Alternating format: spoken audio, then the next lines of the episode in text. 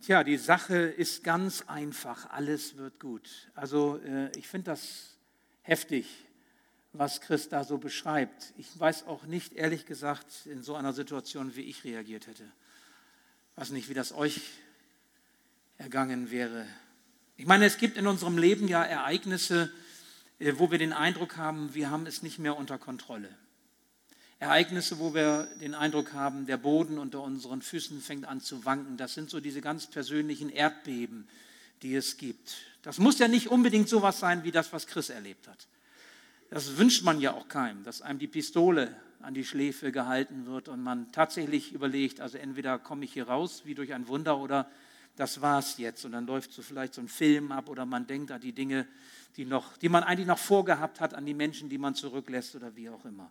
Manchmal sind es ja diese ganz kleinen oder relativ kleinen persönlichen Erdbeben, die wir kennen, die nicht so dramatisch sind wie das, was wir jetzt eben gehört und gesehen haben. Vielleicht, dass eine Beziehung zerbricht und auf einmal bist du wieder ganz allein und du fühlst dich verraten und du hast keine Lust mehr weiterzumachen.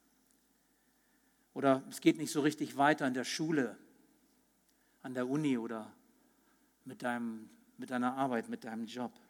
Vielleicht hast du auch Probleme in der Familie, mit deinen Eltern, Probleme in Beziehungen, wie auch immer. Es gibt diese ganz persönlichen Beben. Und wenn ich an das denke, was mir Menschen auch anvertrauen, so als, als Seelsorger, als Pastor, was ich, was ich so erlebe, Woche für Woche, dann sind das teilweise auch wirklich Erschütterungen des Lebens. Ja? Also hier sitzen unter uns Menschen, die haben Missbrauch erlebt. Und das Leben geht nicht mehr so normal weiter, wie wenn man das nicht erlebt hätte. Da bleiben Wunden und diese Wunden, die heilen womöglich ein ganzes Leben lang aus. Und es dauert Jahre und Jahrzehnte. Hier sind Frauen unter uns, die haben abgetrieben. Und die Schuldgefühle, die, die verfolgen sie, die Träume, die Bilder, die Gedanken und sie werden sie nicht einfach los, egal was sie auch tun. Es gibt Menschen unter uns, die wissen was von Drogensüchten. Es gibt solche, die haben sexuelle Fantasien und die leben sie vielleicht auch aus, obwohl sie wissen, dass das nicht gut ist, was sie tun und was sie sich anschauen, was sie denken. Vielleicht ist es aber auch eine Diagnose, die ein Arzt dir stellt und es ist so dieses Erdbeben in deinem Leben und du fragst dich, wie viel Zeit bleibt mir eigentlich noch? Was habe ich noch zu erwarten? Was kommt da noch? Wir haben heute Ewigkeitssonntag. Sitzen Menschen unter uns, auch heute hier in diesem Gottesdienst, die haben in diesem Jahr Angehörige verloren. Wisst ihr, ja, stimmt. Wir, wir leben nicht in einer heilen Welt, so sehr wir es uns auch wünschen. Wir leben in einer gebrochenen Welt. Wir leben in einer gefallenen Welt. Und jeder von uns, ob er will oder nicht, ist davon betroffen. Und das kann ja manchmal viel schneller gehen, als wir das denken, so wie Christ das erlebt hat. Setzt du dich in den Bus und willst nach Hause fahren, ja, und dann so. Gerade heute am Ewigkeitssonntag wird deutlich, wir haben nicht die Kontrolle über alles im Leben. Und gerade im Blick auf die, die Endlichkeit, die Vergänglichkeit des Lebens kann es eben so sein, dass wir feststellen, wir haben es nicht in der Hand. Tod und Sterben sind im Grunde so etwas wie Kennzeichen des Chaos dieser Welt und auch Kennzeichen für, ich sage mal, das Böse und das, das Vergängliche, das Ungute, das Unvollkommene in dieser Welt, mit dem wir zu tun haben. Wie lässt es sich leben damit? Wie kann man damit fertig werden? Auch junge Menschen sind schon lebensmüde, ja? Stehen auf der Brücke und überlegen, was mache ich jetzt? Springe ich runter oder, oder was mache ich jetzt? Oder schlucke ich Tabletten oder, oder was mache ich? Oder schneide ich mir die Pulsader auf oder was? Ich habe in den vergangenen Jahren Senioren beerdigt, die sich selbst das Leben genommen haben. Senioren. Ertränkt, erhängt. Alte Menschen. Wo man sagt, wozu, warum? Wisst ihr, Menschen gehen ganz unterschiedlich mit diesen Kennzeichen einer gefallenen Welt um. Wenn ich so überlege, was mir so begegnet ist, was Menschen so tun, da gibt es zum einen die, die verdrängen. Die wollen im Grunde nichts damit zu tun haben, dass das Leben endlich ist. Die tun so, als würde es ewig so weitergehen. Da kann man so manches anstellen. Man versucht ja irgendwie die Zeit festzuhalten, im Hier und Jetzt zu leben, ordentlich das Leben zu genießen, als könnte man so eine Stopptaste drücken und dann, dann wäre dieser Status quo so festgeschrieben. Aber es klappt ja nicht. Die Zeit geht weiter. Je älter man wird, desto mehr merkt man das. Opa bin ich geworden. Das mit der Oma kriege ich übrigens auch noch hin. Also ihr braucht da jetzt keine, keine Sorge haben, wenn Sam das jetzt so gesagt hat. Das war eigentlich mehr ein Witz. Naja, wir. Bitte? Ach so, stimmt ja. Seht ihr, das ist Verdrängung. Das muss man erstmal realisieren. Ja, man kann verdrängen, aber man kann auch resignieren. Ich habe auch Menschen getroffen, die, die leben quasi wie so unter einer Käseglocke. Also das ist dann so, als wenn sie im Grunde ihres Lebens nicht mehr froh werden können, weil sie sagen, oh, das Leben es ist so mies, das ist so schlecht, es ist so schwer, so richtig glücklich sein oder freuen kann ich mich eigentlich nicht. Es gibt immer einen Grund, warum ich mich nicht freuen kann, warum ich niedergeschlagen sein kann, warum ich traurig sein kann. So die Angst vor dem Sterben, die Angst vor dem Tod oder auch die Angst vor dem Unheimlichen danach hat sie voll im Griff. Alles, was nicht vollkommen, nicht rund, nicht perfekt ist, zieht sie runter. Und da ist die Glocke da. Und darunter leben oder vegetieren sie. Es gibt viele Methoden. Ich habe jetzt vor ein paar Tagen einen Menschen kennengelernt, eine Frau, die hat so sehr gelitten und leidet so sehr darunter, dass ihr Vater dieses Jahr verstorben ist, dass sie mich fragte, ob wir in der Gemeinde auch sowas haben wie ein Medium, ob wir eine Veranstaltung machen können, auch in so einem spirituellen Sinne. Also sie möchte gerne mit einem Medium, durch ein Medium Kontakt mit ihrem Vater im Totenreich aufnehmen und ob ich ihr dabei helfen könnte. Menschen wissen nicht, wie sie mit dem Tod fertig werden sollen, mit dem Sterben, mit der Endlichkeit des Lebens. Ja, wie sollen sie es denn auch, wenn sie es ohne Jesus versuchen? Wisst ihr, Gott weist uns einen anderen Weg. Willkommen zu Hause, willkommen zu Hause im Wohnzimmer, willkommen zu Hause im Zentrum meines Lebens. Darum soll es heute gehen. Ich stelle mir das ja immer gerne bildlich vor. Ich bin ein Mensch, ich brauche das auch gerne so bildlich. Ich versuche das äh, mir so darstellerisch so vor Augen zu malen, wie das wohl aussehen könnte. Vielleicht hilft es dir auch. Stell dir doch bitte einmal vor, Jesus nimmt dich wieder an die Hand, wie wir das schon mal hatten, und Jesus führt dich jetzt vom Flur in dein Wohnzimmer. Und du lässt dich von Jesus in dein Wohnzimmer führen. In das Zimmer, was dein Wohnzimmer ist, okay? In das Zentrum deines Lebens. In den Raum, der für dich der schönste Raum ist. Kaminfeuer, Sessel, ein schöner Tisch, ein Raum, wo du gerne deine Gäste auch hineinführst. Und Jesus ist jetzt mit dir in diesem Wohnzimmer, im Mittelpunkt deines Lebens. Und er will dir Gutes tun.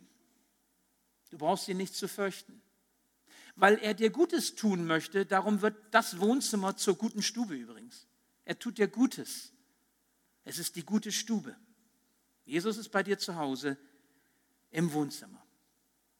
Er ist auch kein ungebetener Gast, den du möglichst schnell wieder loswerden willst. Es gibt ja solche, ne, wo man dann auf die Uhr guckt und dann nachher sagt, oh, ich habe noch was zu tun, ich muss noch mal weiter, ich habe noch einen Termin, entschuldige bitte, oder komm noch äh, nächstes Jahr wieder oder so. Ja, so irgendwie, so ist er nicht. Nein, im Gegenteil. Je länger Jesus bei dir mit im Wohnzimmer ist, je länger du mit ihm zusammen bist, desto wichtiger wird dir die Beziehung zu ihm desto mehr merkst du, wie er dir wichtig ist. Er füllt deine Mitte aus. Er füllt dein Zentrum aus. Seine Gegenwart prägt dein Denken, wie du mit den Dingen umgehst.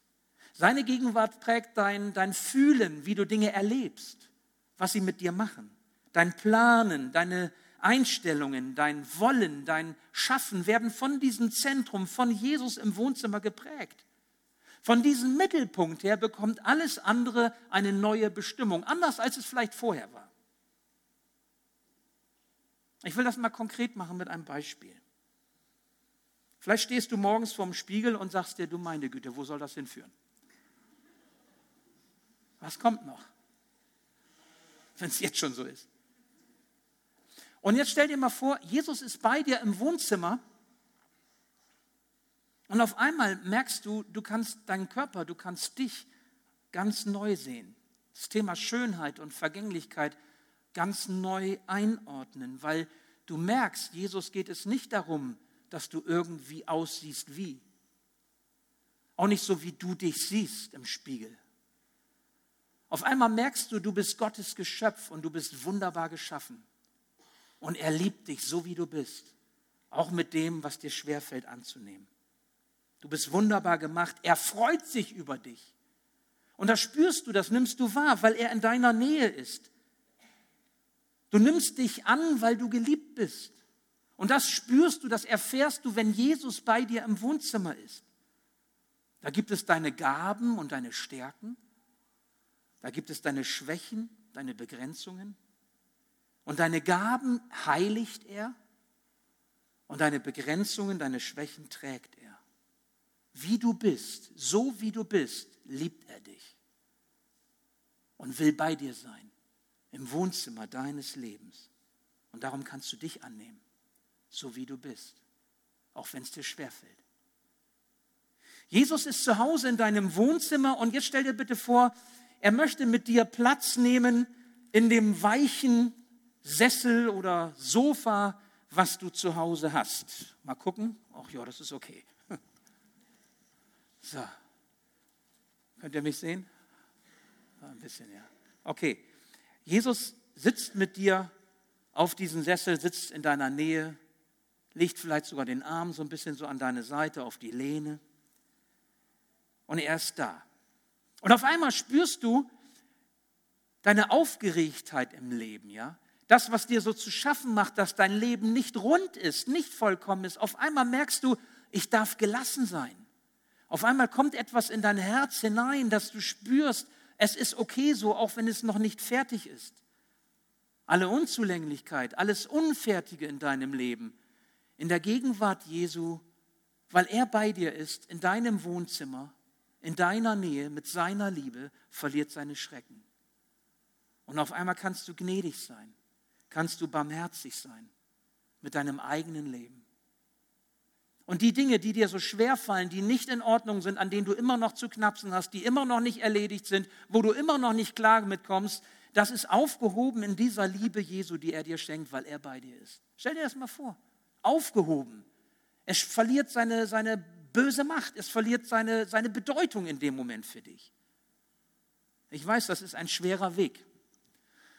Das ist sicherlich auch ein steiniger Weg und ein herausfordernder Weg. Das erlebe ich selber so aber ein Weg, wo Jesus mitgeht, wo du nicht alleine bist, wo du weißt, er ist da. Jesus in deinem Wohnzimmer, in deinem Zuhause, im schönsten, zentralsten Ort deines Lebens, in der guten Stube, die er zur guten Stube macht, weil er es gut meint mit dir. Auf einmal merkst du, er ist nicht nur bei meinen Wünschen dabei, bei meinen Träumen dabei, bei meinen Sehnsüchten, sondern er ist auch dabei, wenn ich an meine Ängste denke, wenn ich meine Verzweiflung habe, wenn ich meine Sorgen und Befürchtungen habe. Er ist da. Alles ist umschlossen von ihm. Er schenkt dir seinen Frieden. Denn bei dir ist er zu Hause, in deinem Wohnzimmer. Er ist kein Gast, er ist kein Fremder, den du wieder loswerden musst, sondern er ist da, um dir Frieden zu schenken. Wo Jesus ist, da ist der Friede Gottes in deinem Leben. Liebe Schwester, lieber Bruder, mit Jesus in deinem Haus steht dir heute und morgen und auch in Ewigkeit der Himmel offen. Du darfst zu Hause sein weil er bei dir zu Hause ist. Das ist die Botschaft vom Ewigkeitssonntag. Das ist das, was eigentlich in den Kirchen zu hören sein sollte, heute auch an diesem Tag, gerade wenn Menschen da sind, die immer noch trauern, die einen Verlust haben und die nicht wissen, wie soll es werden. Nun, es gibt ein Stichwort, ein Stichwort, das so der Schlüssel ist, um zu verstehen, was es bedeutet, Jesus im Wohnzimmer zu haben, einen offenen Himmel über sich zu haben. Und das ist das Stichwort Versöhnung. Darüber möchte ich mit euch kurz, kurz nachdenken. Versöhnung ist im Grunde so der Kernbegriff der biblischen Botschaft. Wenn ihr wissen wollt, was Zentrum der biblischen Aussagen sind, dann ist Versöhnung ein, ein ganz entscheidendes Stichwort. Wenn wir auch vieles von dem, was die Bibel sagt, nicht verstehen, dann hast du doch das Entscheidende verstanden, wenn du das Prinzip der Versöhnung Gottes verstehst. Dann hast du das Evangelium von Jesus Christus verstanden. Für den wird Jesus immer wichtiger, der Versöhnung verstanden hat. Und die Angst vor der Zukunft, die Angst vor dem Tod und auch das Umgehen mit allem Unfertigen verliert seine Macht, wird immer bedeutungsloser. Ich möchte euch das anhand eines biblischen Textes einmal so vor Augen stellen. Wir sehen jetzt hier vorne auf der Leinwand 2. Korinther 5, Vers 17 bis Vers 21. Paulus sagt, vielmehr wissen wir, wenn jemand zu Christus gehört, ist er eine neue Schöpfung. Das Alte ist vergangen, etwas ganz Neues hat begonnen. Das alles ist Gottes Werk. Er hat uns durch Christus mit sich selbst versöhnt und hat uns den Dienst der Versöhnung übertragen. Ja, in der Person von Christus hat Gott die Welt mit sich versöhnt, sodass er den Menschen ihre Verfehlungen nicht anrechnet. Und er hat hat, und uns hat er die Aufgabe anvertraut, diese Versöhnungsbotschaft zu verkünden. Deshalb treten wir im Auftrag von Christus als seine Gesandten auf. Gott selbst ist es, der die Menschen durch uns zur Umkehr ruft. Wir bitten im Namen von Christus, nehmt die Versöhnung an, die Gott euch anbietet. Den, der ohne jede Sünde war, hat Gott für uns zur Sünde gemacht, damit wir durch die Verbindung mit ihm die Gerechtigkeit bekommen, mit der wir vor Gott bestehen können. Es geht um Versöhnung. Paulus behauptet, dass Versöhnung die Grundlage des neuen Lebens ist, das Gott schenkt, wenn ein Mensch Jesus in seinem Wohnzimmer willkommen heißt. Gemeint ist die Versöhnung mit dem Vater im Himmel. Ich meine, wenn wir dann irgendwann einmal unsere Zeit hier äh, ab, wenn unsere Zeit hier abläuft und wir irgendwann einmal vor unserem Schöpfer Gott stehen, dann braucht es eigentlich nur eins, um bestehen zu können, Versöhnung. Keine guten Werke, Nichts, worauf wir stolz sein könnten, sondern Versöhnung, dass wir versöhnt sind mit dem Vater im Himmel. Dadurch, dass Jesus Christus am Kreuz von Golgatha zur Vergebung unserer Schuld gestorben ist. Nun, warum ist diese Versöhnung so wichtig? Diese Versöhnung ist deshalb so wichtig, ich sage es euch, weil Jesu Vergebung so radikal ist. Wenn Jesus dir vergibt, wenn Jesus mir vergibt, wenn Jesus Christ vergibt, wenn er uns vergibt, dann 100 Prozent. Das ganze Leben ist davon umfasst, von seiner Vergebung. Alle negativen Dinge, auf die wir niemals stolz sein können oder denen wir leiden, alles das ist in diese Vergebung mit hineingenommen. Ich möchte euch das einmal ganz plastisch und, und anschaulich versuchen zu sagen, durch das, was ich so erlebt habe in den vergangenen zweieinhalb Jahrzehnten. Ich habe immer wieder Menschen begleitet, die im Sterben lagen. Kinder, junge Erwachsene, Menschen des Mittelalters, alte Menschen. Ich habe in diesen 25 Jahren Angehörige begleitet, wenn sie Menschen loslassen mussten. Mancher sitzt auch heute hier unter uns. Dutzende von Situationen. Und ich möchte euch sagen, was ich niemals gefunden habe, niemals. In diesen ganzen 25 Jahren. Ich habe niemals ein heiles Leben dabei gefunden. Nicht eines. Es gab immer und überall, welche Situation ich mir auch vorstelle, die ich erlebt habe, Schuld und schuldig werden. Es gab immer Wunden und Verletzungen. Es gab immer Schmerz und es gab offene Fragen. Das Leben, das gelebt wurde, war immer mehr oder weniger ein gebrochenes oder ein unvollkommenes Leben. Und ich denke, so ist das auch für jeden von uns. Man hat, wenn man jung ist, vielleicht so den Traum, das Leben, das müsste ein bestimmtes Ideal erreichen und ich tue jetzt alles dafür, dieses Ideal dann auch äh, zu bekommen. Und ich möchte auch, dass all die, die mit mir zu tun haben, genauso bemüht sind, mein Ideal zu erreichen, damit es mir gut geht. Und dann heiratest du und stellst du fest, das funktioniert so nicht. Dann lebst du mit deinen Freunden und stellst fest, es geht nicht so.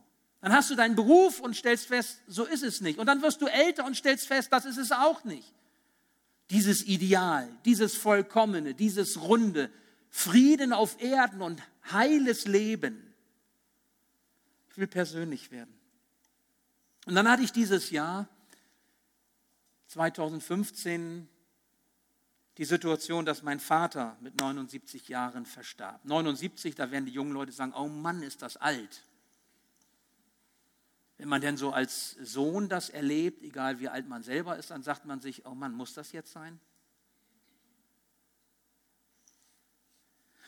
Den Vater gehen zu lassen, das war für uns in der Familie natürlich nicht leicht, besonders auch für meine Mutter nicht. Und die Trauer dauert an.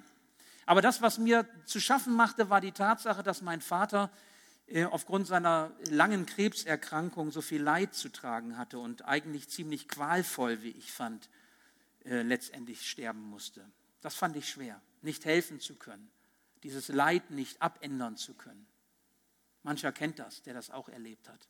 Man möchte ja vieles tun, alles tun, was man tun kann, aber man merkt, man, man, man kann es nicht, weil man es einfach nicht kann. Wir haben nicht die Kontrolle darüber. Wisst ihr aber, was noch schwerer war? Was noch schwerer für mich war, als dass mein Vater starb oder dass ich nicht helfen konnte, war die Erfahrung, dass er eigentlich so ein Unzufrieden und ein Unglücklichsein in seinem Leben kannte. Nämlich dieses, er hat versucht in seinem Leben dieses gebrochene Leben in einer gefallenen Welt zu reparieren. Er hat alles getan, was, was er tun konnte, was er dachte, was er machen kann, um das Leben ein Stück rund und vollkommen zu machen. Er hat einen scheiß Start gehabt. Er hat in seinen jungen Jahren, in den prägenden Jahren ganz viel Leid und ganz viel Elend erlebt, letztlich ohne Vater, ohne Mutter und hat sich durchgekämpft. Es ist ein Segen, dass so ein gutes Leben dabei rauskam, aber er hat so viel Leid, Elend, Tod und, und, und was auch alles erlebt. Und hat versucht, das Leben heil zu machen, um dann festzustellen, all die Bemühungen reichten nicht.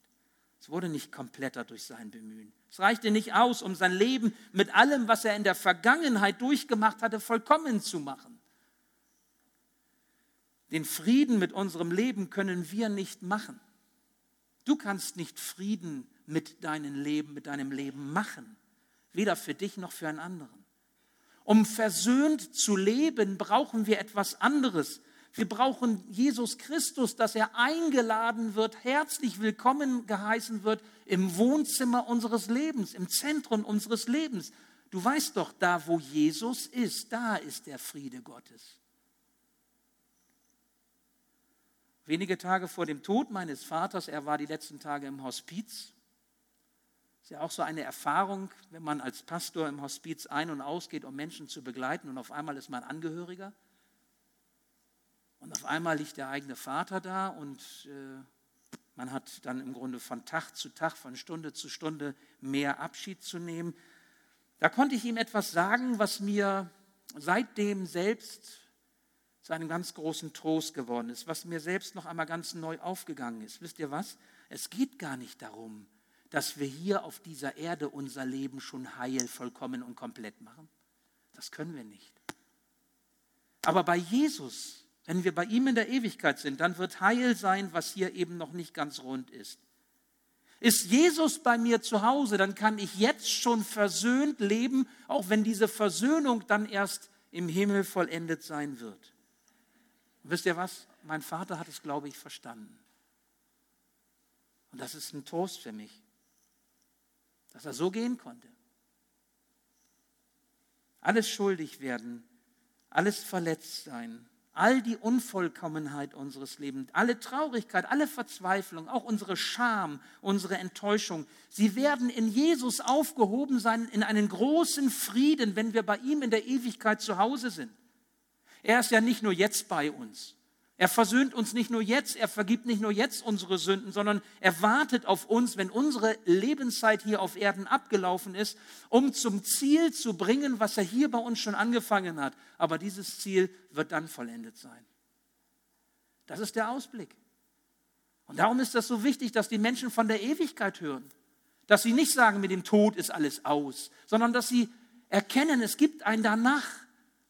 Aber, aber mit Jesus. Das wünsche ich dir. Das wünsche ich mir. Nicht ohne Jesus, sondern zu Hause sein mit Jesus im Wohnzimmer, hier und dann. Jesus ist gekommen, dass wir versöhnt leben. Jesus ist nicht gekommen, um uns ein, um uns ein erfolgreiches Leben zu schenken, ein vollkommenes Leben hier auf dieser Erde. Nicht um irgendwelche Ideale zu erreichen, mögen sie noch so fromm sein. Wir dürfen heute versöhnt leben und vollendet wird diese Versöhnung sein, ein für allemal in alle Ewigkeit bei unserem Vater im Himmel. Diese Versöhnung, um die geht es am Ewigkeitssonntag. Paulus sagt, lass dich versöhnen. Nimm die Versöhnung an. Schlag sie nicht aus. Geh nicht nach Hause und sag, es ist mir egal, was kommt, sondern lade Jesus ein. Heiße ihn herzlich willkommen in deinem Lebenshaus, in deinem Wohnzimmer, in dem entscheidenden Raum, in der Mitte, im Zentrum deines Lebens, damit du versöhnt leben kannst. Das, was du dafür brauchst, sind zwei Dinge. Das, was du dafür brauchst, ist ein aufrichtiges Herz, ein ehrliches Herz. Und was du dafür brauchst, ist ein Gebet, mit dem du Jesus einlädst in dein Wohnzimmer. Und ich möchte jetzt gleich so ein Gebet sprechen. Ein Gebet, das du, wenn du möchtest, zu, zu deinem machen kannst. Also es quasi im Herzen mitbeten kannst. Als Einladung, dass Jesus zu dir kommt. Es liegt an dir, ob sich der Himmel über dir öffnet, ob Gottes Ewigkeit auf dich wartet. Es liegt ganz allein daran, dass du Jesus erlaubst, bei dir einzukehren. Dazu mache ich dir Mut. Es gibt nichts Besseres und nichts Wichtigeres, gerade im Blick auf die Endlichkeit unseres Lebens. Lass uns stille werden. Ich möchte beten und wenn du möchtest, dann kannst du dieses Gebet zu deinem machen. Herr Jesus Christus, ich lade dich ein in das Wohnzimmer meines Lebens. Wenn du bei mir bist, dann kann ich versöhnt leben. Danke für deine Vergebung, die radikal ist, die alles in meinem Leben mit einschließt. Und danke, dass das Beste noch kommt. Und ich mich freuen darf auf die Vollendung in der ewigen Gemeinschaft mit dir. Du hast dem Tod die Macht genommen. Du hast das ewige Leben geschenkt. Das hast du für mich getan, weil du mich so sehr liebst. Ich will in allem Freud und Leid des Lebens an deiner Hand deine Wege gehen. Und wenn meine Zeit hier auf Erden abgelaufen ist, dann glaube ich, dass du mich zu dir holst in die ewige Herrlichkeit des himmlischen Vaters. Darauf will ich mich freuen. Und bis dahin gib mir die Kraft, trotz allem bei dir zu bleiben, in deiner Nähe. Und gib mir die Bereitschaft, dein Evangelium den Menschen zu sagen, damit auch sie den Weg in die Ewigkeit finden. Amen.